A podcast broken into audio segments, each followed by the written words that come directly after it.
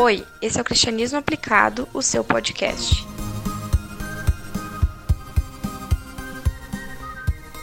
Olá, eu sou Alex Brizola e hoje nós vamos continuar a série de mensagens sobre o livro de Tiago. E hoje nós estudaremos então Tiago, capítulo 1, verso 9 ao 18, que diz assim: O irmão de condição humilde deve orgulhar-se quando estiver em elevada posição, e o rico deve orgulhar-se se passar a viver em condição humilde, porque passará como a flor do campo pois o sol se levanta, traz o calor e seca a planta. Cai então a sua flor e é destruída a beleza da sua aparência. Da mesma forma, o rico murchará em meio aos seus afazeres. Feliz o homem que persevera na provação, porque depois da provação receberá a coroa da vida que Deus prometeu aos que o amam. Verso 13: Quando alguém for tentado, jamais deverá dizer: Estou sendo tentado por Deus, pois Deus não pode ser tentado pelo mal e a ninguém tenta. Cada um, porém, é tentado pela própria cobiça, sendo por esta arrastado e seduzido. Então a cobiça, tendo engravidado, dá à luz o pecado, e o pecado, após ter consumado, gera a morte. Meus amados irmãos, não se deixem enganar. Toda boa dádiva e todo o dom perfeito vem do alto, descendo do Pai das luzes, que não muda como sombras inconstantes. Por sua decisão, ele nos gerou pela palavra da verdade, para que sejamos como os primeiros frutos de tudo o que ele criou. Hoje eu quero conversar com você sobre esperar sempre o melhor de Deus. Você tem esperado sempre o melhor do Senhor? O que você espera de Deus? E hoje eu quero trazer essa reflexão ao seu coração, que nós devemos então esperar sempre o melhor de Deus. E a primeira questão que nós precisamos entender é que muitas das tentações têm origem no próprio ser humano. A mensagem de Deus nos leva a pensar sobre a origem das tentações. E é preciso compreender que a palavra é muito clara em dizer que não é Deus que produz a tentação, pois de Deus só provém o que é bom, perfeito e agradável. Agora, nós podemos entender que Deus permite que sejamos tentados. Ele permitiu que Satanás tentasse Eva, ele permitiu que Jesus fosse tentado. Então, quanto mais nós também podemos ser tentados. O texto de 1 Coríntios 10, 13 diz: Não sobreveio a vocês tentação que não fosse comum aos homens, e Deus é fiel. Ele não permitirá que vocês sejam tentados além do que podem suportar, mas quando forem tentados, ele lhes providenciará um escape para que o possam suportar. Dessa forma, podemos ver que Deus está no controle das nossas tentações. Ele sabe o que nós podemos suportar. Portanto, quando alguém diz que não resistiu à tentação, é pelo motivo que não se esforçou o suficiente. Pois a palavra diz que podemos suportar todas as tentações pelo motivo que elas estão dentro das nossas capacidades. Então, basta querer. Algo importante que a palavra nos revela é que o exemplo, a exemplo da cobiça, a tentação é gerada em nós. Não é somente Satanás que produz tentação em nossa vida, mas também as nossas vontades, os nossos sentimentos. E esses nossos sentimentos, eles são pequenos. Eles são como uma semente de milho, que é algo pequeno, mas que em poucos meses pode se tornar uma planta de dois metros de altura, com raízes profundas, com um caule forte, com muitas espigas e principalmente com várias sementes. Assim, nós podemos entender como o pecado nasce em nossa vida. Em específico, o texto de hoje fala sobre a cobiça, que é um pecado.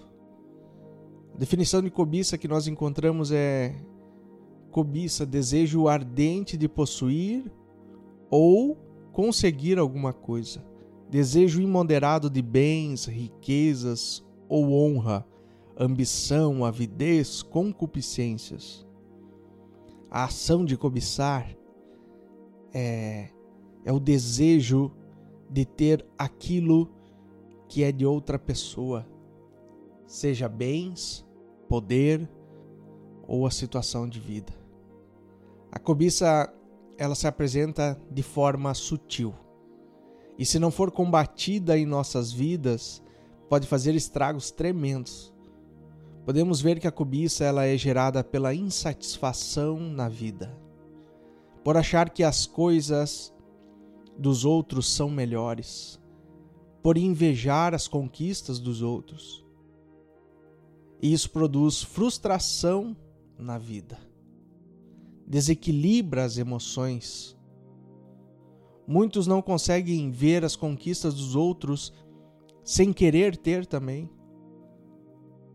a comparação que a palavra faz é que é algo bem pequeno, mas que cresce, gera o pecado e leva à morte. O fato de cobiçar revela que a pessoa não está contente com as bênçãos que Deus deu para a sua vida. E isso também demonstra um afastamento da presença de Deus. Aquele que cobiça é uma pessoa que não tem gratidão por aquilo que Deus tem feito em sua vida. E isso nos leva a um segundo ponto. Que Deus tem o melhor para nós. É preciso compreender que Deus sempre tem preparado o melhor para a nossa vida. Ele é um Deus que nos amou desde o princípio. Tudo o que ele fez serve de bênção para a nossa vida. Isso mostra que nós precisamos ser gratos por aquilo que Ele fez no nosso viver. Ele tem o melhor para nós e nessa verdade nós precisamos confiar. Ele nos criou para sermos perfeitos. As suas decisões são as melhores que podemos ter. Por isso, quando vivemos um descontentamento com aquilo que Deus tem feito em nossa vida, estamos desvalorizando o querer de Deus. Quando alguém cobiça a vida de outra pessoa, está agindo em desacordo com a vontade de Deus.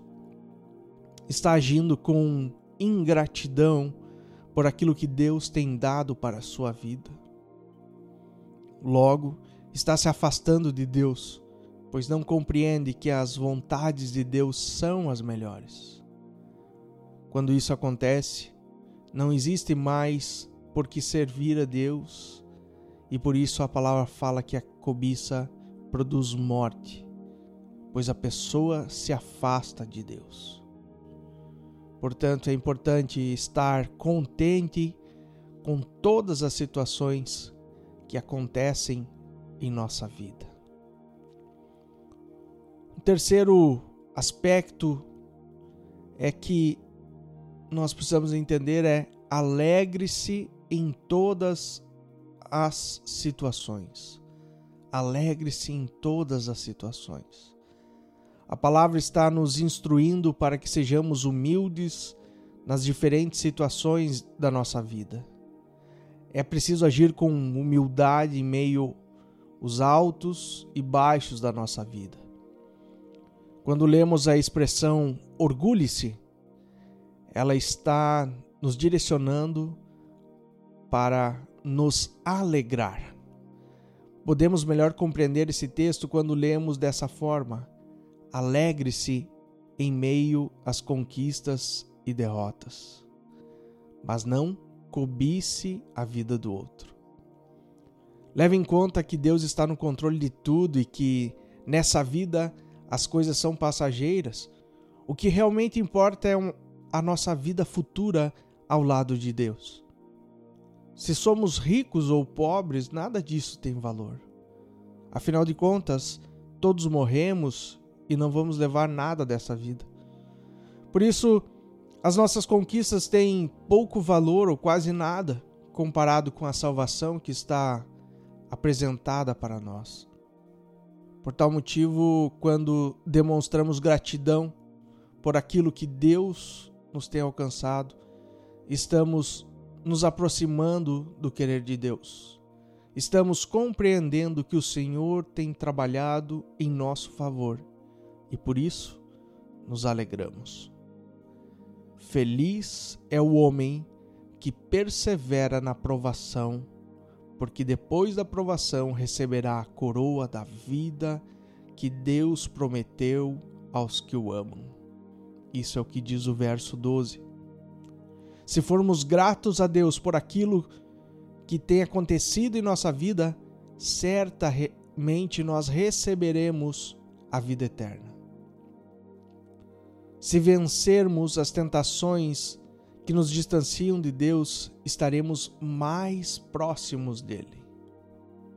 E para nós concluirmos, tome cuidado com as emoções que você alimenta em sua vida. Elas podem levar você à ruína, principalmente a cobiça, que revela um coração não grato. Por isso, compreenda que Deus sempre tem o melhor para a sua vida. Então, alegre-se com todas as situações que passar e saiba que Deus tem o melhor para você. Ele tem o melhor da vida eterna. Ele tem a melhor vida eterna que você pode querer. Que Deus abençoe a sua vida e que você compreenda o agir e a providência dele em todas as situações.